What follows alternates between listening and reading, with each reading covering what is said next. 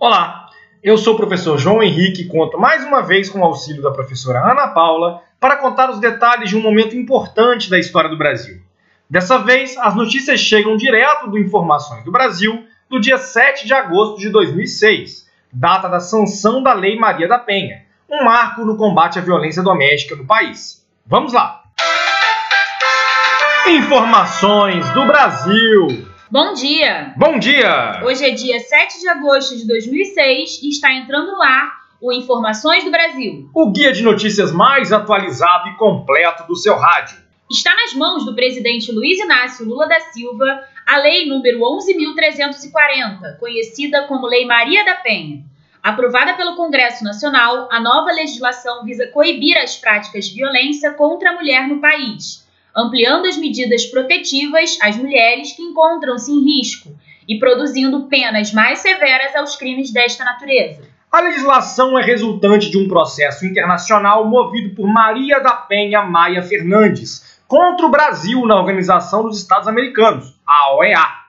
Maria denunciou o Estado brasileiro pela falta de políticas legislativas capazes de coibir situações como a que viveu durante os 23 anos em que esteve casada com Marco Antônio Heredia Viveiros. Dentre as violências sofridas por Maria da Penha, encontram-se duas tentativas de assassinato, uma por uso de arma de fogo e outra por eletrocução e afogamento. A vítima, inclusive, tornou-se paraplégica em 1983, mas em dois julgamentos, Marco Antônio jamais foi condenado situação que fez com que a Comissão dos Direitos Humanos da OEA acatasse a denúncia contra o Estado brasileiro e determinasse a criação de mecanismos de repressão à violência contra as mulheres no país, sob pena de praticar sanções contra o Brasil caso esta decisão não fosse cumprida. A campanha civil de apoio à nova legislação ganhou espaço na mídia e se expressou, por exemplo, através da novela Páginas da Vida, do autor Manuel Carlos os depoimentos de pessoas comuns que encerram os episódios ampliaram a visibilidade da questão e fizeram parte das manifestações a favor da nova lei. No Oriente Médio, os conflitos entre Israel e o Hezbollah permanecem ceifando vidas. A ofensiva israelense promovida pelo primeiro-ministro Ehud Olmert, que sucedeu Ariel Sharon após um AVC sofrido em janeiro, sobre Beirute, no Líbano, geraram mais de 200 mortes no mês de julho enquanto os ataques do Hezbollah na última semana culminaram na morte de 12 militares e 3 civis na região das colinas de Golã. A mediação da ONU para cessar o conflito iniciado em 12 de junho parece longe de produzir um cessar-fogo. Já a intervenção das tropas estadunidenses no Iraque, na sequência da política de guerra ao terror comandada pelo presidente George W. Bush, recebeu novos reforços e um contingente de 4 mil novos soldados chegou a Bagdá durante o dia de ontem. Em Cuba, avançam os passos na direção de uma transição familiar no comando da ilha. No último 31 de julho, Fidel Castro delegou alguns poderes a seu irmão, Raul Castro, retirando-se para a realização de um procedimento cirúrgico em função do convívio com sangramentos intestinais. Na Bolívia, o presidente Evo Morales instaurou ontem na cidade de Sucre uma Assembleia Constituinte para reformar a legislação do país. O atual texto constitucional da Bolívia é de 1967 e foi construído pela ditadura civil-militar do país, que durou entre 1964 e 1982. A memória e investigação das ditaduras sul-americanas também promove reencontros. Na Argentina, a novela Monte Cristo tem dado visibilidade ao sofrimento das avós da Praça de Maio, mulheres que perderam os filhos para a repressão e foram afastadas também de seus netos ainda bebês. O aumento da busca de jovens argentinos por conhecerem o seu passado, impulsionado pela temática da novela, já propiciou o reencontro de 83 jovens com suas famílias biológicas. Atuando com reservas, os grandes finalistas da Libertadores, que começa a ser decidida no Morumbi nessa quarta-feira, tropeçaram no Brasileirão. O São Paulo, em busca do tetracontinental e do biconsecutivo no torneio, ficou no 1 a 1 com o Botafogo no Rio de Janeiro e manteve a liderança do torneio nacional. Já o Internacional, que almeja sua primeira conquista continental, foi derrotado pelo Santos por 2 a 1 na Vila Belmiro, deixando o grupo dos quatro primeiros colocados e sendo ultrapassado pelo próprio Peixe na classificação. A seleção feminina de basquete foi campeã sul-americana neste sábado ao vencer a Argentina por 91 a 62. Já no voleibol masculino, a seleção do técnico Bernardinho segue imbatível na Liga Mundial e retorna da Finlândia com mais duas vitórias e a liderança do grupo B da competição. Na Fórmula 1, Jenson Button, companheiro de Rubens Barrichello na Honda, venceu o GP da Hungria e chegou ao sexto lugar no campeonato. Rubinho foi o quarto colocado, a menos de dois segundos do pódio. Já Felipe Massa conquistou um modesto sétimo lugar e perdeu a chance de se aproximar de Fernando Alonso e Michael Schumacher na classificação geral. O piloto Cristiano da Mata segue travando uma luta pela vida nos Estados Unidos.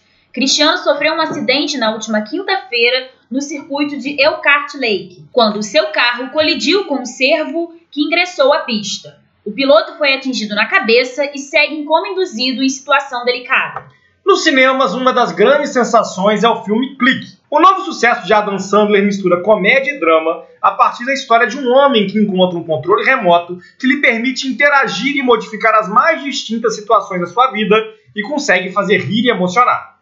Já na literatura, o Festival Internacional de Paraty, que definiu o escritor Jorge Amado como grande homenageado desta edição, começa na próxima quarta-feira. A atração mais disputada é a cantora Maria Bethânia, em um evento histórico que buscará fazer jus ao grande autor baiano e a sua vasta obra e produção cultural. E o Informações do Brasil se despede por aqui. Fique agora com a nossa programação musical e a canção Se Ela Dança Eu Danço, com MC Leozinho, um dos grandes sucessos do ano.